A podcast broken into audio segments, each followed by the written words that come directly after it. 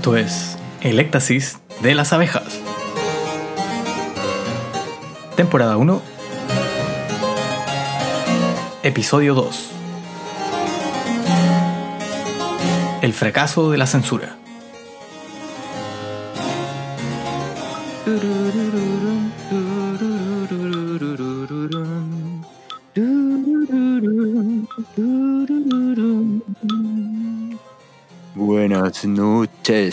Buenas noches. Esto es El éxtasis de las abejas. Una tertulia temporal. formato podcast que como siempre A continuación y en breve arrancamos. arrancamos. Arrancamos con un poco de delay, sí, ¿eh?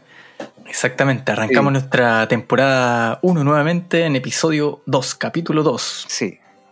Eh, claro, recordemos acá que estamos todavía lejos, todavía no nos podemos ver las caras. Eh, Ujú. Hoy día, hoy día fui a- al centro Quilpué a hacer una, viste que estoy vendiendo plantas, a hacer una Hagamos la mención, la entrega, mención. Sí, pues, estoy vendiendo plantas. Eh, curioso. Carni- plantas carnívoras. plantas caníbales, ¿no? Es bacán, es bacán el tema de las plantas, bueno, todo un mundo aparte. La cuestión es que vi tanta gente con... Es que yo no había salido, entonces vi mucha gente con mascarillas en los colectivos, en las micros, en el, haciendo fila. Y es loco porque es, es como... Es lo más cercano que he estado a ir a China, a Japón, a Corea del Sur, donde uno siempre ve a esa gente con mascarillas por todos lados. Entonces me sentí por un momento como en, en Oriente, weón. Y fue súper extraño. Así que, bueno, e- eso. Eh, de Villa Alemana a Corea del Villa Alemana, entre Villa Alemana y Corea del Sur no hay tanta diferencia. po. Así que, Ujú. Oye, no, no alarguemos esto. Digamos que hoy día, bueno, a propósito de otra cosa, hoy día vamos a revisar en nuestro segundo capítulo eh, cierta censura fracasada en la literatura. Y vamos a revisar puntualmente eh, lo que sucede con un texto del Marqués de Sade, Filosofía en el Tocador. Vamos a tratar de surfear por ahí. Así que eh, tenemos acá a nuestro a nuestro mm, duque de Villa Alemana, Francisco, y a nuestro archiduque de Miraflores, Pablo. ¿Cómo y les al, fue con al varón de, de Valparaíso ahí, Felipe, eh, al varón con B larga. Cla- Claro. sí. Oye, pero a ver, pero ¿quién es el Marqués de Sade? po? Empecemos por ahí. Buena idea. Empecemos por ahí. Donatien. Donatien. Donatien, ¿se dirá así? Donatien. Eh, Pablo, que, Pablo que estuviste en Francia, Eh, los practicantes me dicen que sí, lo pronunciaste correctamente. Donation. Donatien, Alphonse, François. Media na- de- exacto, media nasal. Media, Exacto, claro, la N es ah, ah, como que la N te queda ahí en la nariz. Entonces, Donatien Alphonse François de Sade, el Marqués de Sade. El Marqués de Sade. ¿Qué nos puedes decir del Marqués de Sade, Pablo, Felipe? No sé. Oye, ah, yo quería decir algo. Eh, claro, el título nobiliario para este Donatien Alphonse, que ustedes saben pronunciarlo mejor que yo, eh, estuve buscando y es curioso, yo no tenía idea que eh, el título de marqués está como entre el duque y el conde, como el, el- el intermedio. Tal rey, tal duque, tal marqués, bueno, con su marquesa y eso. Conde, condesa, vizconde, varón. Así que un- es un título nobiliario más o menos eh, importante o alto en jerarquía. Ah, interesante. El varón es el que está más abajo, entonces, en- dentro de la nobleza, digamos. Claro, y se supone que el, que el marqués tenía como la como, como funciones el resguardar pasos fronterizos, cuestiones administrativas. O sea, era un tipo que, que- o, o un título nobiliario con con, con Con peso. Con peso. Sí. Qué loco sería tener una, vivir como en una sociedad donde todavía exista la nobleza y donde todavía estemos hablando del marqués de tanto y el conde. Marqués de la Rayán. Claro. Como pasa en España, porque están en constante como contacto con este tipo de gente. ¿Cachai? Claro. bueno, y títulos nobiliarios que en algún sentido como son linajes descendientes de, de Dios finalmente. Por supuesto, po. sí, sí, todo el rato. De Dios. Absolutamente, como dice el Pablo. Así que Como el, dice Pablo, el archiduque de Miraflores. el archiduque, claro. El archiduque es más que el duque, ¿no? Sí, Ya, sí, sí, pues los archiduques de Austria, por ejemplo, claro, eran como los reyes. Bueno, y este, este marqués de Sade, este noble del siglo XVIII, nacido en Francia, eh, que pasó 23 años en la cárcel, po. Imagínate. De sus 74. Cacha, pues 23 años en la cárcel. ¿Por qué pasó en la cárcel? Por cochino, sucio, por pervertido. Por sucio. Por libertino. Recordemos que la palabra, el eh, sadismo viene de su, de su título, pues, Marqués de Sade. Weón, no seáis sádico. Claro. Que este- claro, está, está descrita como una de las parafilias en donde el placer está obtenido mediante el- la, la aplicación del dolor a otro u otra. Exacto, exacto. Entonces, claro, él, bueno, él fue filósofo, de todas maneras, fue un, un gran pensador, fue, escribió muchísimo en cautiverio también, eh, leyó, o sea, era un hombre culto en el fondo, un escritor bastante Mm, culto que conocía a todos los filósofos de su época, ¿cachai? Bueno, y, y- Sí. y también, eh, pero, pero más que como en la, en la parte biográfica, tal vez si entramos de lleno un poco como a, al- a su obra, digamos, al tocador en la filosofía de 1795, eh, yo les preguntaría como, ¿y qué, qué impresiones les dejó todo esto? ¿Cómo se, cómo se tomaron esto? Pablo, te escuchamos. El, sí, eh, es interesante porque uno antes de entrar al texto hay un montón de, de prejuicios sobre esto. O sea, uno no entra al Marqués de Sade sin haberlo escuchado antes. O sea, de una u otra forma ya está en, en- en algún conocimiento de él tení. Siempre se habla como, no, que el Marqués de Sade aquí, que el Marqués de Sade acá. Pero yo creo que es poca la gente que, ha leído, que ha leído alguna vez uno de, de- de sus libros. ¿cachai? Entonces uno no entra, uno no entra eh, sin prejuicios. No, no es como algo que lo leí en el colegio. Eh, Absolutamente. Y, y yo creo que el, el tipo supera esos prejuicios. al, al menos a mí me, me, me pasó eso. O sea, después de empezar a leer, leí Filosofía del Tocador, el, o sea, el tipo lo supera. Ya, el Marqués lo dice todo. lo dice todo. Eh, y, y- pero, eh, bueno, eso. Entonces, un- es difícil que uno entre a leerlo sin prejuicios y supera cualquier prejuicio y cualquier expectativa. Eso me pasó a mí de buenas y a Sí, lo que pasa es que hubo una, qué te pasó a ti. hubo una película hace unos años del Marqués de Sade donde Pasolini, ¿no? Creo que sí. No, no, no, no, no es esa la del, de la, De Solo, Saló. Esa, no, no Ya, esa no. película que a todo esto estuvo prohibida eh, muchísimo tiempo en muchas partes del mundo, que una película bastante cruda basada en un libro del Marqués de Sade, sino que una película biográfica, así tipo Hollywood. Ah, ok. No sé si la vieron. No, yo no. Sí, donde mo- mostraban al Marqués su proceso cuando estuvo en la cárcel, cuando le quitaban los lápices porque no querían que siguiera escribiendo lo que él escribía, ¿cachai? Al final escribía con, con sangre en las paredes, después escribía bueno, caca. con, con caca. No, sí, gracias por decirlo. Estaba buscando otra palabra, pero sí, básicamente escribía con caca en las paredes. Cojo. Merda. Así que ahí como que el Marqués de Sade llegó al, al imaginario colectivo de, de cierta parte de la sociedad que le gustaba el, el cine, pues, ¿cachai? Siempre... O sea, o sea, en el fondo habría una, una mm, valoración como por la obra, por el personaje y, y por lo y por la proposición del, Exacto, mismo. exacto, has dado en el clavo. Se mitifica al personaje y se, y se fantasea sobre el personaje, no sobre su obra. Entonces, como dice el Pablo, Mm. claro, uno entra con un montón de prejuicios a leerlo, para ver qué onda este- weón, qué, ¿Qué pasa acá? qué pasa. po? Y, Mm. y efectivamente el libro este, La filosofía en el tocador, es heavy. po. No sé si nos puede... Te exige como lector, po. Ya, pero convengamos en algo. Pero convengamos en eso de que en la medida en que eres prohibido, más, eh, más revuelo Ah. se arma y más ganas te dan de leerlo, pues, ¿cachai? En, en este sentido, como en el... O sea, claro, la censura la es un censura fracaso. Es un fracaso, pero es publicidad también, ¿cachai? Que te censuren es publicidad. Sí, sí, sí. Seguro, sí. Estoy de acuerdo. No sé si les parece, eh, podemos hacer un breve resumen de en qué trata en particular el filosofía en el tocador. Te escuchamos, Felipe. Sí, ya. Bueno, básicamente eh, es un texto que trata de, de la iniciación en el libertinaje de una joven, de una virgen, Eugenia. Y Pablo no hay- nos podrá decir algo acerca de la etimología de Eugenia. Ah, maravilla. Pablo, profesor de lenguaje y poeta.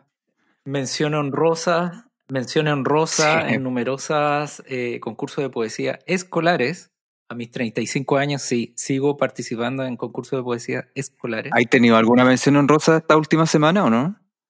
Eh, no, ¿O estaba, hay par- estado descansando un poco de tanto premio? no estaba participando en un concurso de poesía en la escuela, no me acuerdo el número de la escuela en Conbarbalá, pero ahí me tiene que llegar un correíto si me gané el, el, el, Bello lugar, el M- bello el lugar, MP3. con Barbalá. Estar que- Oye, un saludo a la MP3. gente que nos escucha de, de- con Barbalá, cuarta región. ¿ah? Sí. ya, Eugenia.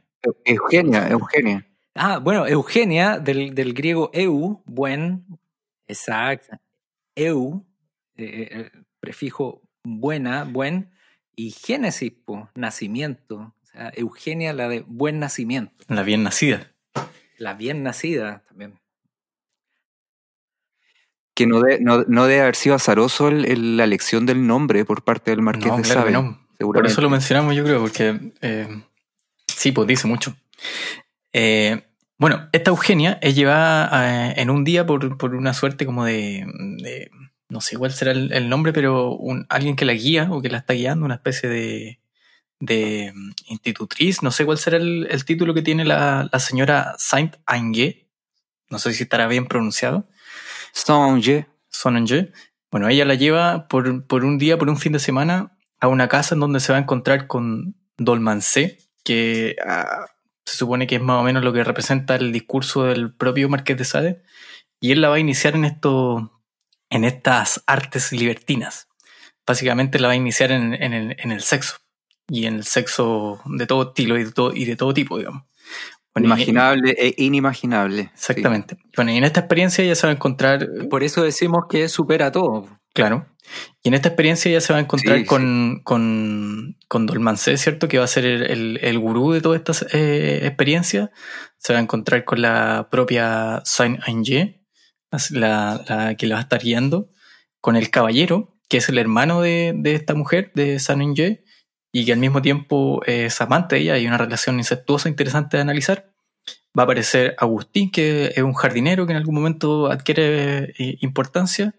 Y va a aparecer eh, al final del, texto eh, la señora Mistival, que es la madre de Eugenia, que también va a tener un rol muy, muy relevante ahí.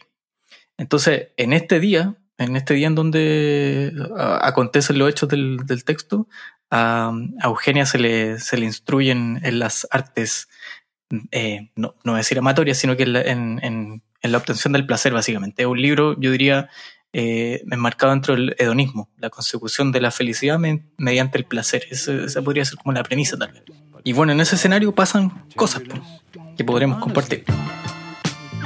Sí, pues recordemos que el... el- el- ¿Puedo, puedo decir Ah, espérate, algo? cortito. Todo el libro, para ponernos en contexto, está escrito en, a modo como, como de diálogo, como una obra de teatro. Y todo, Mm. toda, la, toda la historia transcurre como en un fin de semana, como, o en un día En, inclusive. en un día. En un sí. día, sí, sí. Eh, La, la forma del diálogo es muy platónica también, ¿eh? porque a propósito del diálogo salen como las la premisas filosóficas de, del marqués en, en boca de Do- Dolmancé. Oye, lo, lo que yo quería, Sí, se supone que el, el marqués es Dolmancé. Ya, No, dale, sí, dale, lo, dale, que, lo que yo quería decir es que el. Sí, hu- hubo una cosa que a mí no me gustó tanto un poco, que era como que todo el rato ellos partían hablando así como, sí, nosotros que somos tan malos, sí, somos tan pervertidos, ja, así, un poco como en este, este código, esta serie como es The End of the Fucking World, ¿cachai? Es como, oh, yo que soy tan asesino, soy tan malo, y, y este, y, y ahí está, no, pues, no sé, Sí, era todo sí, el rato así como, oh, sí, somos los reyes de la perversión, jajaja. No sé, eso, ese jueguito, después de un rato me, me aburrió un poco, debo decir, debo decir. Lo que pasa es que también está ahí la idea de que el- la obtención del placer cuando se agota exige otras cosas y lo que va asociado a eso es como la, la, la- la generación del dolor, eh, la violencia. Por lo tanto, ahí yo creo yo les marcaría como dentro de eso. Sí, pues lo que pasa es que el, este, este personaje, por ejemplo, Dolmancé, es como, es, es, según el Marqués de Sade, como el, el, el hombre soberano, que no obedece ninguna norma, Mm, ¿cachai? buen Ninguna, ninguna norma establecida por la sociedad y que solo obedece a su propio deseo, pues, ¿cachai? A los deseos de la naturaleza. A los dese- y que está bien, según el Marqués, así como... ha- hablemos de esto cuando el mundo se convirtió en un paño de lágrimas, cuando, no sé, si yo pienso en Dolmancé, veo a cualquier gobernante griego, romano, que hacían y deshacían, y todo este tema del libertinaje era como una parte súper normal de la sociedad. Eso, eso es súper interesante también porque eh, en varias ocasiones como que el loco pone, pone de manifiesto su valoración por la, por la Grecia y la Roma pre-cristiana, donde, donde la naturaleza, el placer, la sexualidad y el sexo eh, tenían un, un rol súper preponderante y, y yo diría un poco de- desmarcado de, de los preceptos morales, pues, como que los locos le daban duro y parejo y, y- y era normal, pues era natural. No estaba la culpa de por medio. La culpa, pues es- ese concepto es muy interesante, la culpa. En un, en un mundo sin Dios no hay culpa, pues. Y, ¿cachai? Claro, eh, eso es interesante porque un mundo sin Dios no hay culpa en el sentido que Dios representa la norma y la ley. Sin ley no hay delito, sin no, no hay delincuencia, digamos. No hay no, no hay no, no hay maldad en el sentido de que no, No hay, no hay infierno. claro, no hay quien condene. Pero al mismo tiempo, eh, el Marqués también habla de una, desde un, o sea, eh, la, la, la, la obra habla en términos súper morales también, po. Como que no se puede des- desmarcar de esa forma de, de moralizar. Es como, Claro. como el, el- hay que buscar el placer y, y mediante el incesto, la, la sodomía o el coito anal, eh, la Claro. crueldad, etcétera, pero lo pone como unas reglas también. O sea, le, le cuesta Mm. desmarcarse de eso. Claro, claro. eh, pero es que por un lado está negando la moral, pues. La moral del- de, la, de la sociedad. Y por otro lado establece reglas. Mm, y como dice el Pablo, como nosotros somos los bacanes que rompemos las reglas. Eh, no, no lo había visto desde ese punto de vista, en verdad. Así como... ¿Y, y qué les parece, por ejemplo, el tema de la verosimilitud? ¿Le- ¿Les parece que el relato es verosímil? Mira, por lo que yo leí, el, el marqués de Sade como que dijo que, claro, él escribía esas cosas, pero en verdad nunca las hizo, ¿cachai? Siempre estuvieron en su cabeza, hablando de, de lo verosímil. Pero, en- pero en la misma obra, porque por ejemplo, cuando empiezan a enseñarle a Eugenia, no, no paran de tener sexo todo el rato, ni comen, los locos no están ni ahí con, con nada. Y como físicamente igual es, es como súper extraño y complejo, De, de agotador, sí. como, como son máquinas de- del amor, no, no, máquinas sexuales. El amor queda desterrado, está desterrado. Claro. Eh, eh, sí, no, no sé si es tan... Ahora, en la época también existían afrodisíacos Ah, ya, que, ya, que probablemente podían como, como ayudar en, este, en esta tarea. Por ejemplo, cuando al marqués de Sade lo llevan por primera vez a la prisión, eh, fue porque había organizado un- una orgía con varias prostitutas, ¿cachai? Y a ellas les dio este afrodisíaco que se llamaba la mosca española, que era un tipo de escarabajo del que se extraía una sustancia, ¿cachai? Ajá. Entonces, Ah, buena. Claro, y dos de las prostitutas se enfermaron Así me se enfermaron y, y lo acusaron y qué sé yo, y ahí se empezó, lo- la justicia lo empezó a buscar. Resulta que cuenta la historia que se, se enfermaron porque habían comido weás, ¿cachai? Nada que ver con el, con el afrodisíaco este. Así- Una yumbina. sí. Claro, entonces a lo mejor también, yo creo que, no sé, las sustancias han existido, no sé si se acuerdan el capítulo de Los Simpsons cuando Homero lame una rana y se le ponen Sí. la- se le agrandan las pupilas. Sí, sí, sí. Los afrodisíacos están en la naturaleza, po, y, y la medicina natural, que en esos tiempos, por más occidente que sea, eh, venían con esa tradición medieval de, de las hierbas y los bichos y toda la weá. Entonces, puede, Mm. puede ser que haya cierta verosimilitud en el relato. Exagerado, por supuesto. Exagerado. Sí. Bueno, yo creo que además hay un dato interesante, ¿eh? no sé si lo recuerdan, pero lo- las edades de los personajes son súper curiosas también. Eugenia tiene 15 años, Dolmancé tiene 36, el caballero 20, el jardinero 20, eh, la señora San Ange, no me acuerdo cómo era, Son 26 también. Es gente joven para nosotros. Sí, exacto. Es loco porque cuando yo lo comencé a leer, la señora esta, San Angé, eh, me daba la sensación de que era una señora de 45 años, por cómo hablaba, por las cosas que pensaba, pero en realidad tenía 26, po, weón. Mm. Pero por otro para la lado- época es una edad madura. po. Sí, pe- pero es que por otro lado, Dolmancé, que tenía 36 años, se me hacía más joven por su forma de ver las cosas, la vida. ¿Y, y se acuerdan que en algún momento el Dolmancé le, le- le tira la foca y le, le para los carros como el caballero y le dice como, oye, eh, estáis siendo como muy, muy conservador cuando, cuando el caballero empieza a hablar como del, le empieza como a meter amor a las relaciones entre las personas. Y, y claro, pues Don Mancén en realidad no respetaba nada ni nadie, no estaba ni ahí con nada. Dol- Dolmancé como, como figura humana que no puede engendrar hijos, que se supone que engendrar un hijo es fruto del amor, po. o sea, así como hablando súper eh, metafísicamente, y Ujú. Dolmancé no le interesa eso porque a él simplemente le interesa el sexo anal, ¿cachai? En tanto en hombres como placer, mujeres. claro. Entonces, él es un personaje que no engendra vida, ¿cachai? Y de ahí parte toda su filosofía de, de esto que tú decís, de que, del, del- del amor, ¿qué es el amor? No, no, Mm. no interesa aquí. Oye, y, Además, el- dale, dale. no, y que también hay que entender el texto, o sea, como en esa. eh, en el contexto de la Revolución Francesa que está ahí eh, todavía bullendo y por lo tanto está estos ánimos tan. eh, no sé cómo decirlo, como tan, tan. tanto de sacar afuera, tan contestatario, ta- gente como muy crispada todavía, con ganas de sacar todo, o sea, tiene, tiene sentido un texto como este también en, en- en- en- una Francia también todavía revolucionada con su revolución, ¿cachai? Con esta idea de, Mm. de romper estándares, romper cánones. eh, y, y por eso me llama la atención también que fueron muy severos en la época con el propio Marqués. Así como, o sea, nosotros queremos romper con todo lo establecido, pero, pero tú te pasaste. Así como una cosa, una cuestión como eso, que, que- que- que es medio Mm. raro. Sí, Pero con- era, Bueno. como, era como, queremos hacer la revolución, pero con respeto.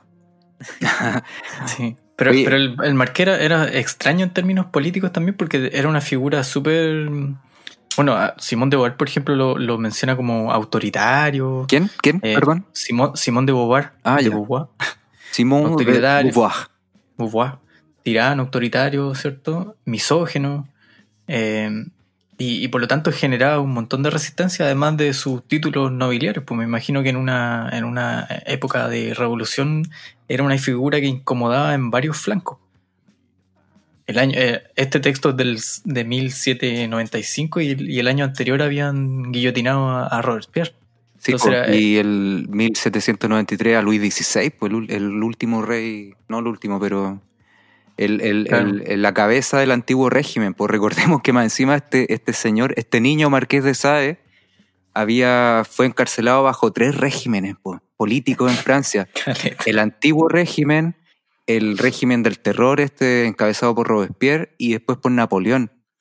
Porque él, cuando, él estaba en la Bastilla, de hecho, cuando, cuando llegaron los revolucionarios y lo sacaron, pues, a- a- se escapó. Estuvo unos años libre, Mm. qué sé yo, y en eso salió Justin, su otro, otro libro prohibido que estuvo prohibido casi todo el siglo XIX. A ver, a ver, pero Pancho, que lo que tú decís es como alguien que le caía tan mal a todos, que es como alguien que hubiera estado preso por Allende, después por Pinochet, después por la concertación, y después lo haya tomado preso también. La, la, Incomoda todo. sí, como el güey le Sí. caía mal a todos. A todos. Pues entonces, claro, cuando Napoleón llegó a, llegó a sus manos el libro Justin, ¿cachai?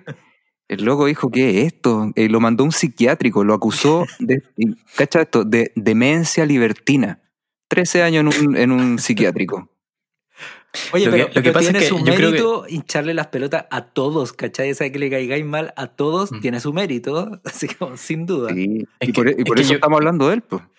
Sí, yo, yo, pienso, yo pienso que también detrás de eso es que, claro, si un guante está hinchando las pelotas tanto eh, y, y en la manera que lo hace eh, Sade, es porque al tipo no le sirve la norma y la ley alguna, pues es como que pone en duda todas. O sea, Napoleón, por más que fuera lo que venía después de, de, que cayera la, la monarquía y que Sade parece que le tenía como ficha a eso, eh, el loco veía una, un cuestionamiento a las leyes que pudiera instaurar él, me imagino. Por supuesto, por supuesto, porque Napoleón, por más hijo de la revolución que haya sido, igual fue un personaje que instauró el, el imperio. O sea, Claro, la norma, que- finalmente. que- él, claro, él no, no, no, no comenzó la revolución francesa, pero la, la continuó y para volver a lo mismo. po. Y por eso mismo fue Mm. derrocado después. po. Y voy, voy a citar al, al Pablo acá. El, el tema de las capas es súper interesante con, con Sade porque lo, lo voy como seccionar en varios cortes, pues, ahí te- y te va a arrojar varias cosas en varios lados. con, Sí. con detractores y, y no detractores.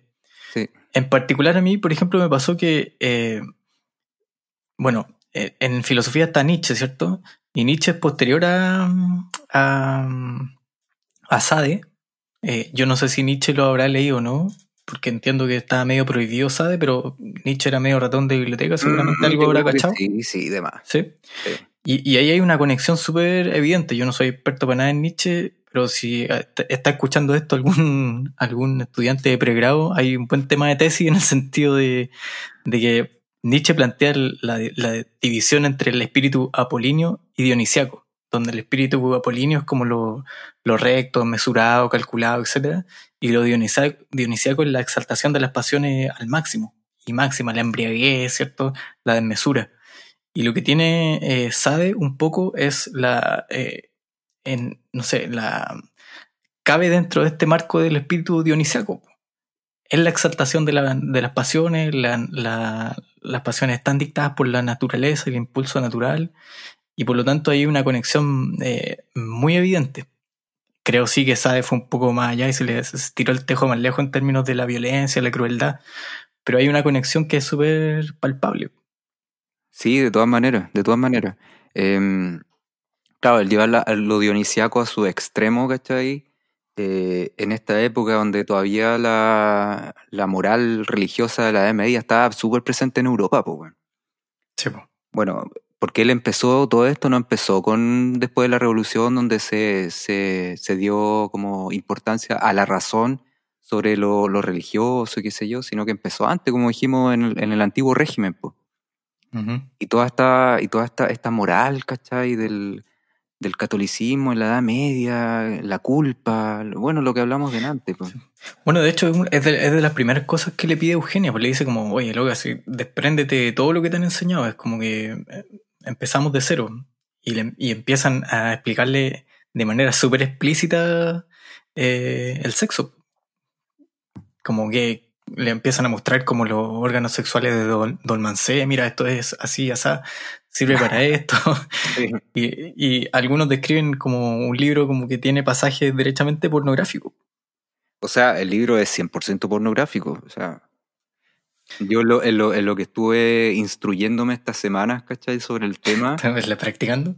había, había gente que hablaba, por un lado, un tipo que hablaba, claro, esto es, es mejor que la pornografía, porque finalmente la pornografía te da el, el- el- la imagen, te da el, el- el- el acto en sí, pero no te da una profundidad psicológica de lo que está pasando. Entonces todo, Bueno, como las capas que habla el Pablo, está todo muy arriba.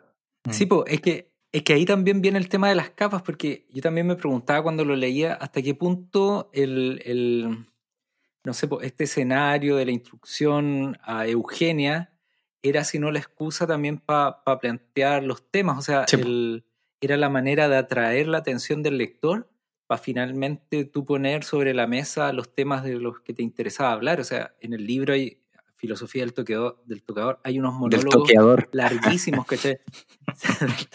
Hay unos monólogos lar- larguísimos que, que, que a- que son como Son intermedios, como ¿cachai? 40 Entre temas- páginas de un monólogo gigante, que, que es una lata, pues. Sí, pues entonces, sí, pues, ¿cachai? Entonces, ¿hasta qué punto? No sé, Mm.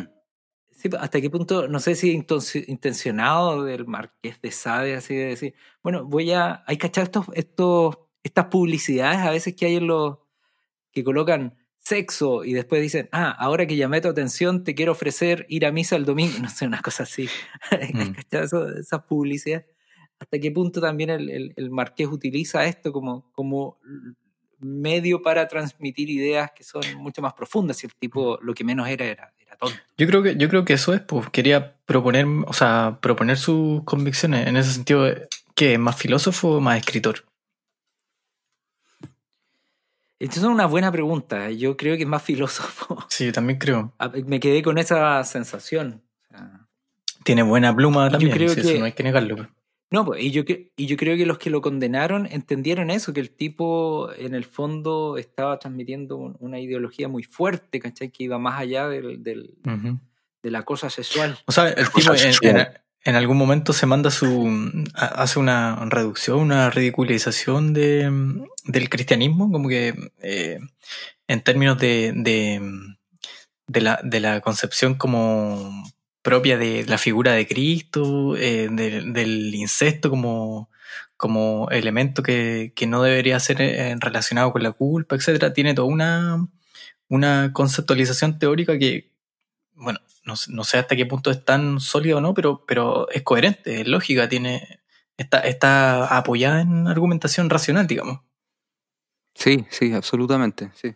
Oye, pero estas cosas, o sea, la propuesta del marqués en el sentido de ser tan, eh, tan, no sé si es la mejor palabra, pero tan insolente a la, a la moral y a las costumbres de la época y, ya perfecto, estuvo preso, después ya no, pero es un lujo que se pueden dar eh, la nobleza, porque él dentro de todo era un mm. marqués, o sea, porque una persona... ese, es, sí. no, dale, Pancho.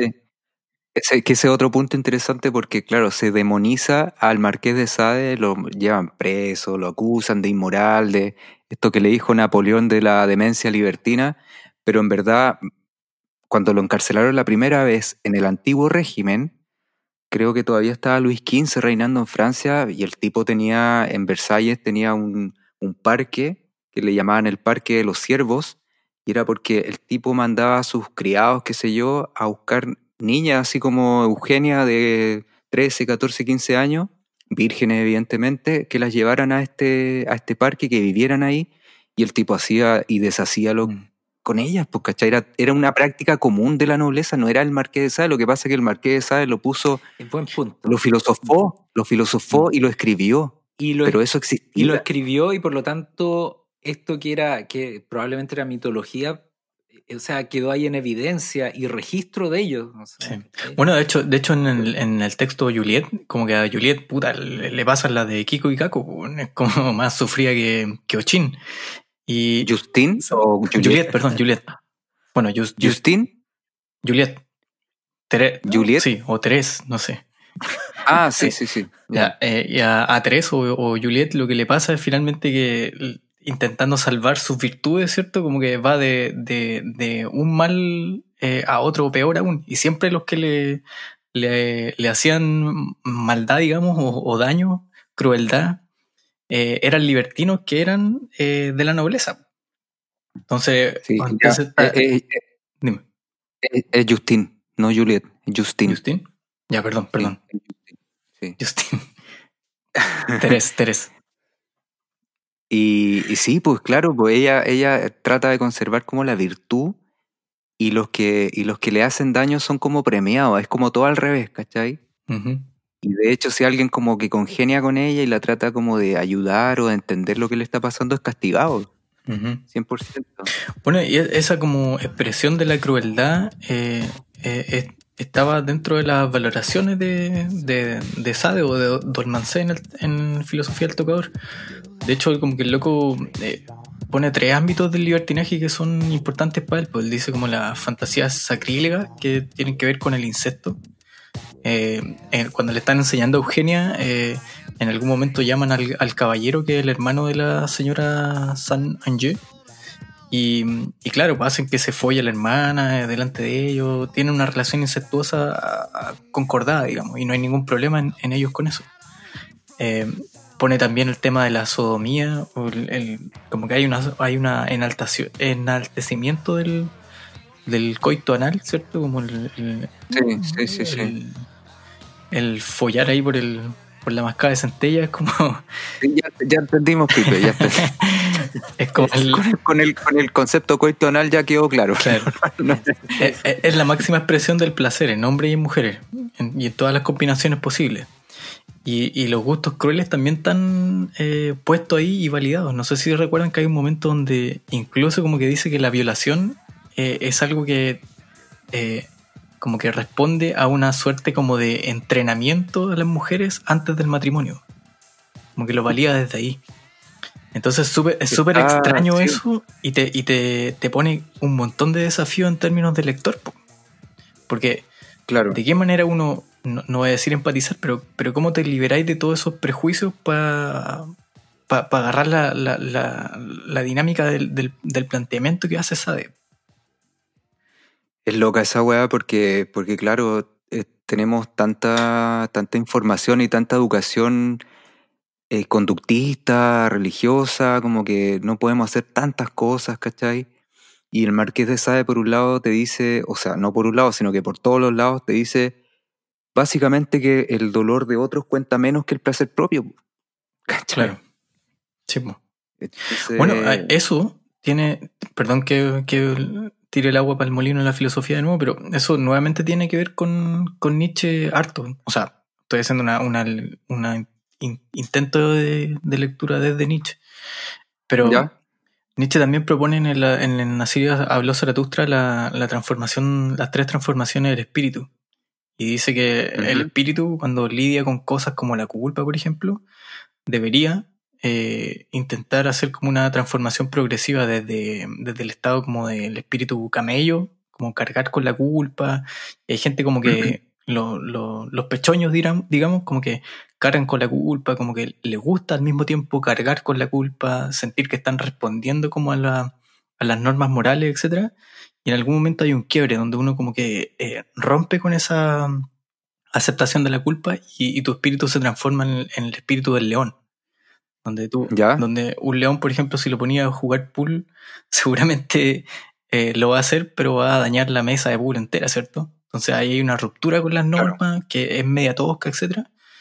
Y ese segundo estado como que eh, después debería transformarse en, el, en, el, en la transformación del espíritu del niño, que es creativo, que, que es eh, voluntad, ¿cierto?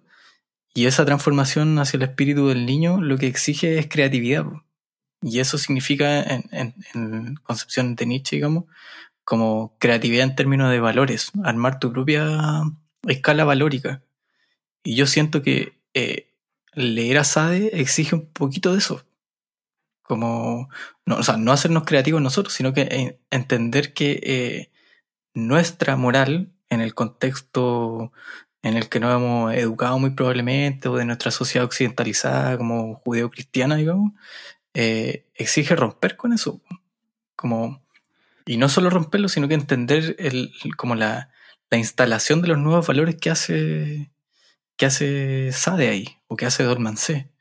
Y, y es súper extraño eso porque te exige todo el rato como lector, bueno, eh, eh, ¿cómo hago la lectura, digamos? O sea, es que es, sí, pues, es re importante lo que está diciendo porque al final no nos quedemos con la, con la cuestión pornográfica del, del libro, pues, ¿cachai? Porque hay, las capas, insisto, insistimos, con las capas del, de lo que habla el marqués, eh, toda esta liberación, toda esta, esta, esta soberbia frente a la sociedad y a los límites establecidos. Eh, es interesante también lo que dijiste de Nietzsche, por ejemplo, lo de cargar las cruces, de sentirnos con culpa. ¿Se acuerdan que en el colegio, yo recuerdo, en el colegio, en cuarto medio, tuvimos un taller ¿Ya? con un profe X, que no voy a nombrar. y nos hacían, nos pusieron como en círculo y era como, la pregunta era súper simple. ¿Cuál es tu cruz? ¿Cuál es la cruz que tú cargas? Muy, muy colegio católico la Weón, año 2002, po, weón. 200 años después de, de, todo el Marqués de Sade, ¿cachai? Entonces seguimos y, probablemente va a seguir así la cuestión, pues. Entonces, y claro, a lo mejor también pasamos por ese proceso que dice Nietzsche, que yo le encuentro toda la razón. Eh, no, no, no, nos dicen esta, o nos tiran esta, esta educación así tan religiosa, tan pacata. Después vamos a la universidad, nos desatamos un poco, somos un poco ese león que rompe la mesa de pool. y después, y después nos ponemos creativos, pues. Y ahora estamos en esa etapa creativa. Y por eso estamos haciendo este podcast. o, o, o, a mí me gustaría tomarlo un poquito desde, desde Jung, desde como de la psicología, el, estado leyendo harto Jung este último tiempo y hay una frasecita que es bien interesante, que, que esta idea de que lo que reprimes te, te condena, te aprisiona y de lo que es y de lo que eres capaz de hablar te libera. Y el marqués eh, hace un buen ejercicio en el sentido de que te coloca todo este tema de las represiones sexuales o morales y te obliga a hablar de ellos. Y el mismo hecho de que hoy día estemos hablando de eso es también liberador en el sentido de que, oye, de acuerdo, hablemoslo, veámoslo, no sé, pues dos personas que se juntan a leer esto y después lo comentan, eh, abre, te, te, te, libera en el sentido de que, pucha, estas cosas existen y existieron en ese tiempo eh, y es bueno hablarlas porque siempre están ahí en el inconsciente, en el subconsciente, en el Sí. inconsciente colectivo. Sí, Y ponerlas sobre la mesa es, es, es sanador. I- igual, pero, pero, a ver, Sí. ¿quién habla primero? ¿Quién habla primero? No, eso, simplemente quería poner una pregunta. Es como en- en- intentando entender todo esto que estamos diciendo. eh, igual es súper interesante también hacer el ejercicio de eh, esto funciona desde una lógica como dando la vuelta, así como una que no sé, no hubiese sido un dolmancé, sino que una mujer que efectúa el, el rol de, de dolmancé. El- el- el ser sádico es una, es una situación de dominación. Por lo tanto, Sí. el rol ahí del hombre en, el tiempo él me imagino que era súper como aceptado también, o, o- o no sé. Pero, pero hoy día, hoy día yo no sé hasta qué punto. eh, claro, nosotros estamos haciendo una, una- un- no una defensa, sino que estamos poniendo lo que lo las posibles lecturas del texto. eh, pero es súper difícil hacerle el quite al, al- al- a la situación del género ahí. Sí, sí, todo el rato. Es, sí, tenéis razón. Es, es sí, el, el hombre es el que domina y el que ejerce el poder sobre los demás. Siempre. Y, y eso está correcto. Eso está correcto. A día de hoy, a día de O sea, hoy, así como eh, que. no. Mm, yo creo que ya, sí, es un discurso como mm, que ya no es, eh, ¿cómo se dice? Que ya no está vigente, que ya no está vigente, claro. ¿Cómo? Ah, Hegemónico. Podría, podría, por Mm. ejemplo, hoy en día eh, salir una, una mujer filósofa, una mujer que escribe, eh, ex- exponiendo todos estos temas. Yo creo que incluso hoy en día, weón, una mujer que haga eso va a ser fuertemente criticada, lamentablemente, weón. No hemos avanzado nada. No, no, una mujer que te escriba así al, al nivel de escritura que te, te dio el O Marqués sea, de yo, creo que, que puede haberlo y, y seguramente lo, se le- mm, se le seguramente lo hay. Eh, pero yo lo planteaba más bien como que, claro, hay que tener ciertos matices con algunas cosas que propone y cómo las propone, y son súper polémicas y súper cuestionables. Que, que me imagino, o yo las leo desde el, desde desde el ámbito del, del concepto del poder, como la constitución del poder. Porque si bien eh, Sade como que eh, pone en entredicho la norma, eh, la ley, nuestros preceptos morales, eh, también hay todo un contexto que es súper difícil eh, no abstraerlo desde, una cultura patriarcalizada y todo, todo, ese, todo ese marco, ¿cierto? Entonces, lo que, lo que sí es interesante es eh, intentar hacer la lectura desde nuestra propia situación eh, hoy en día, digamos. Cómo, cómo yo me desprendo de mis categorías morales para hacer esa lectura. Cómo, cómo le, cómo le, le doy articulación al discurso de Sade eh, en, un 2000 en un siglo XXI, no sé. Sí, yo creo que simplemente va en la, en la liberación de la culpa, de no sentirnos tan culpables por todo lo que hacemos, por todo lo que podemos pensar. Porque, a ver, con- convengamos en algo, quizá lo que leemos del Marqués de Sade nos parece inmoral 200 años después que el tipo lo escribió. Y sin embargo, si, si hiciésemos una encuesta sincera, eh, a lo mejor muchas personas dirían, "Mm, sí, sí, yo, yo comulgo con esas ideas, ¿cachai? Creo que el no sentir culpa, el olvidarnos de los infiernos de Dante Alighieri, de la Edad Media, de la Biblia, de todo, ¿cachai? Eh, nos hace sentido, po, y Es que, perdón, pero yo creo que, por ejemplo, es súper fácil ponerse en el escenario de que alguien acepte ciertas consideraciones de lo del libertino. Que, que no necesariamente estoy pensando como en, en el incesto, eso es más polémico, o en Sí, la pues. crueldad. Pero hay mucha gente que a lo mejor estaría dispuesta a decir, sí, pues si, si tengo que satisfacer mis placeres, tengo que hacerlo nomás. Pues, ¿y por qué voy a sentir culpa de eso? Y, y vamos, pelémonos todos con todos. O, pe- o, o vayamos a, a tirarnos a todo lo que a todo lo que venga por delante. Pero estaba bueno, pensando, no- sí, estaba sí, pensando por ejemplo, en la figura de un de un no sé, un reggaetonero, como que eh, exalta el, placer sexual. ¿Cómo leerá un reggaetonero el- este texto en términos como de ya? Probablemente está dispuesto a, a tirarse a todas las mujeres que, que se le ponen por delante, pero estará dispuesto a aceptar que se lo, como decía el texto, que se lo enculen, que se lo. O él, o él, o él romper como las barreras del género. Sí, yo, yo siento que igual en, en los reggaetoneros, por ejemplo, hay mucho postureo también. Es como, es- está de moda esto exaltar como el cuerpo femenino y qué sé yo. Y No es tan libertino, po. no, Es- para es, nada. es bien, para nada. es bien conservador. Exacto, exacto. Es súper conservador. O sea, o sea, un- una letra de un reggaetonero hombre frente al de la podríamos mujer, fácilmente ¿cachai? encontrarla en un texto amatorio de la Edad Media. Mm. Fácilmente, fácilmente. ¿Cachai? No es nada libertino, es es súper conservador en ese sentido. Oye, he estado pensando como para poner en contexto también ahí al, al, al radio escucha. Al- el, escuchan ¿cómo? de San Francisco, es- es- De el- el- de Miami y de Con Barbalá, por supuesto. y de Estados Unidos tenemos radio escucha internacionales también, debemos decirlo. Saludos ahí a todos. El, sí, como tratando de hacer un- un- una analogía o, eh, eh, con el personaje de Sade con, con, con nuestro tiempo. O sea, ¿quién es ese que ahora en- ha roto eh, estándares ahora? O sea, y que, y que sea y que sobrepase a distintas posiciones, o sea, que le haya caído mal a todos y que no, nos haya hecho esa vuelta de tuerca, porque es verdad, porque nosotros estamos hablando de alguien de finales del 1700 y cuesta entender, pero para tratar de, de- de- de darle un poquito de contexto, ¿a quién se parece como la figura de Sade con esta propuesta de romper todo?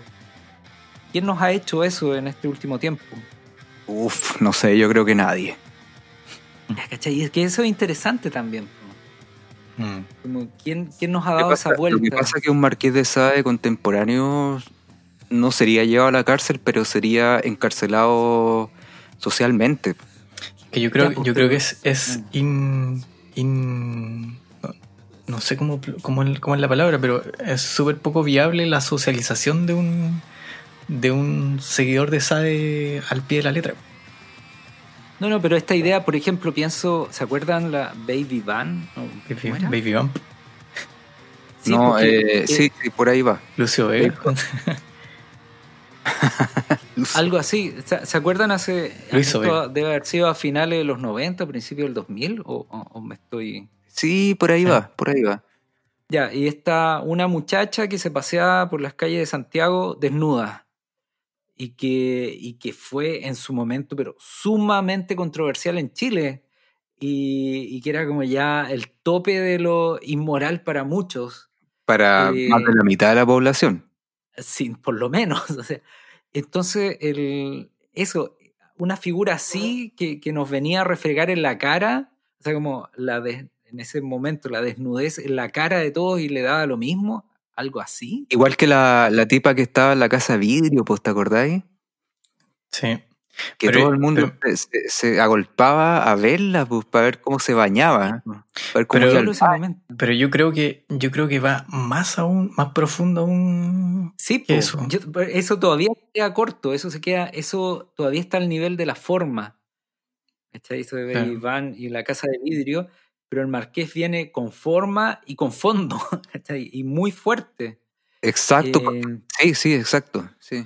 O sea, entonces, por eso me cuesta pensar en una persona que, que- que sea tan radical eh, y, que- y que en estos últimos tiempos, no sé, eh, acá en Chile al menos, Mm, Pero es curioso, por ejemplo, que, no sé, yo creo que si hacemos una encuesta y proponemos, eh, no sé, qué, qué, qué opinión le merece el incesto, por ejemplo, yo creo que mucha gente va a manifestar que está en contra del incesto, pero, pero por ejemplo, cuando uno, eh, ya hay el- en muchos memes como que tiran la talla, así como que la UDI está, está plagada de primos y cuestiones así, parece que ahí las relaciones incestuosas no provocan mayores controversias. Es súper curiosa esa, títulos. Claro, esa hipocresía, así como. Yo no Es estoy. que yo creo que el, el ser humano es como siempre hemos sido tan hipócritas de, de los griegos, desde yo creo que Mesopotamia y el río Tigris, donde se condenan ciertos, eh, ciertas conductas, ¿cachai? Que, que el ser humano por naturaleza tiene. No estoy defendiendo el incesto, por, por, por supuesto que no, pero, ¿Por pero qué no? Porque me No, parece. pero a ver, es que, es que, sí, pero que ahí tiene fundamentos también biológicos, porque, loco, eso es conducente a, no sé, tiene, eh, ¿cómo- ¿qué pasaba cuando la relación incestuosa después sale con cola de chancho? Diría... La cola de chancho. Oye, mi, abuela, mi abuela es daltónica porque sus papás, pa- parece que ya lo dije. Sí, lo dijiste. hablando de lo incestuoso. Una relación de un primo con una prima es relacionada, o sea, puede decir que es incesto. No lo sé. Yo, yo creo que sí, pues, o sea, es como fami- familia finalmente. A lo mejor hay grados de incesto. la, la- hemofilia era... Pero hemofilia no era la enfermedad de los reyes, porque se terminaban casando ahí entre Y por supuesto, y- hermanos, primos y después... Exacto, y, lo- Después- lo- exacto, y los Habsburgo de España con el último rey Felipe II, eh, ¿te acuerdas que tenían esta, esta quijada enorme, la parte de abajo de la boca? No me acuerdo cómo se llama, no soy biólogo, pero era Le- como... pero- La jeta, se llama jeta, lo estoy buscando. jeta. Nombre científico, jeta. los practicantes ahí.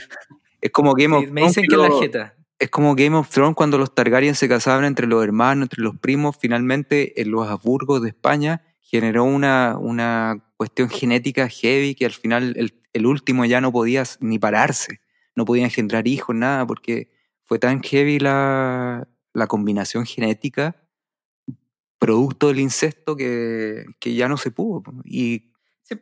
y ahora Bueno, ¿y hasta qué punto- lo reinan los Borbones.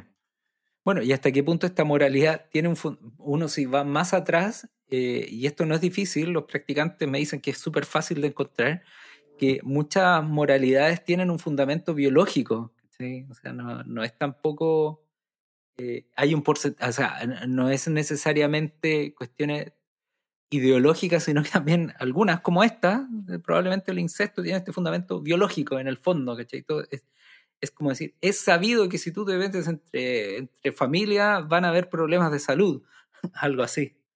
Claro. Oye, y bueno, es que este tema da para mucho también. Eh, da para mucho porque el, el Marqués de Sade eh, era un adelantado a su tiempo. Es un caso, un, es- un bicho raro dentro de, de la literatura universal. Porque después del Marqués de Sade vinieron muchos escritores, ¿cachai? Ya, Incluso, pero, pero, pero convengamos, ¿escritor o filósofo? no, yo creo que es que yo no soy filósofo, entonces yo, yo lo veo como un escritor. Ya. yo lo veo como un escritor que tenía muchas capas. De hecho, hablamos delante de las 40 páginas que se mandó de monólogo, hablaba de la, de la nueva República Francesa y los nuevos valores y bla, bla, bla. Y de hecho, el tipo como que como que hacía panfletos, estaba a favor de la revolución, pues, ¿cachai? Eh, claro, se le tiró encima a Robespierre. Robespierre estaba loco, ya podremos hablar de Robespierre en un capítulo solo de Robespierre, de lo loco que estaba. Y, entonces yo pienso que Marqués de Sade es un adelantado a su tiempo o un bicho raro, insisto, es un bicho raro porque no se ha dado en la literatura o en la filosofía a alguien tan, tan explícito. Esa es la cuestión. Tan explícito en lo que está escribiendo y en lo que está contando. Y en lo Bueno, que está- y, y, y en, y en el que el mito, eso es mi percepción, en que el mito sobre el personaje ha superado a la obra también. O sea, yo creo que no es mucha la gente que ha leído los textos de él, pero, pero está en boca de todos. Ah, Marqués de Sade, pero todos tienen algo que decir de él. Claro, volviendo al principio, por el sadismo. Sí, pues, ¿no? Y el. Y, y- y qué interesante esto también de, de, de hasta qué punto el haberlo prohibido y todo, pucha, es como un prohibido eterno hasta nuestros días. O sea, tiene su mérito haber fastidiado hasta, hasta 200 años después, seguir incomodando. Dato 200 años rosa, dato rosa, en Corea del Sur se prohibían sus libros hasta hace hasta 2014, 2015, una cosa así. Cacha. un, un crack así, fastidiar. fastidiando a la gente así de tiempos inmemoriales, pues. 200 eh. Tú lo has dicho, es un crack. Sí, ¿qué, qué Pastor Soto? No, pues, ¿Qué Pastor Pastor Soto. Oye, oye, Pablo, Felipe se nos fue. Eh, sí, parece que rompió el toque de queda y lo pillaron. Chucha. Ya, Sí, entonces, en, en respeto a Felipe, creo que tenemos que cerrar ya el capítulo, ¿no? Sí. Queda, el- Oye, queda- pero acaba de abrir vino. ¿cómo me lo voy a tomar solo? Eso es de curado. chucha. Bueno, seguiré leyendo, po. seguiré leyendo. Vi un meme cuando empezó la cuarentena que decía, con la cuarentena muchos se van a dar cuenta que no eran tomadores sociales. No, tremendo. Oye, el. Sí, pues se cayó el Felipe, el. Y nada, pues. Ojalá ahí que esta, que esta conversación sobre, sobre el marqués haya resultado de su agrado. No es como, como dicen los que se suben a las micros. Nuestra intención no ha sido Ha sido molestarle, tampoco ofenderlos. un poco ofenderlo. Simplemente le ofrezco un poco de mi arte. No, y un aplauso le pedimos Un aplauso le pedimos. para el artista chileno. Chileno. sí. Oye, ya, un gustazo. Bueno, pucha, que, que. Felipe se haya, se haya ido. Lo que queda, pues, weón, es que hay que respetar esa weá, weón.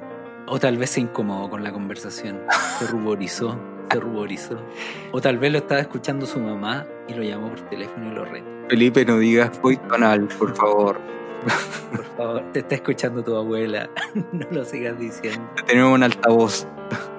Felipe, ¿Has cachado cuando, cachado cuando tú llamas por altavoz y te dicen, oye, te tengo un altavoz?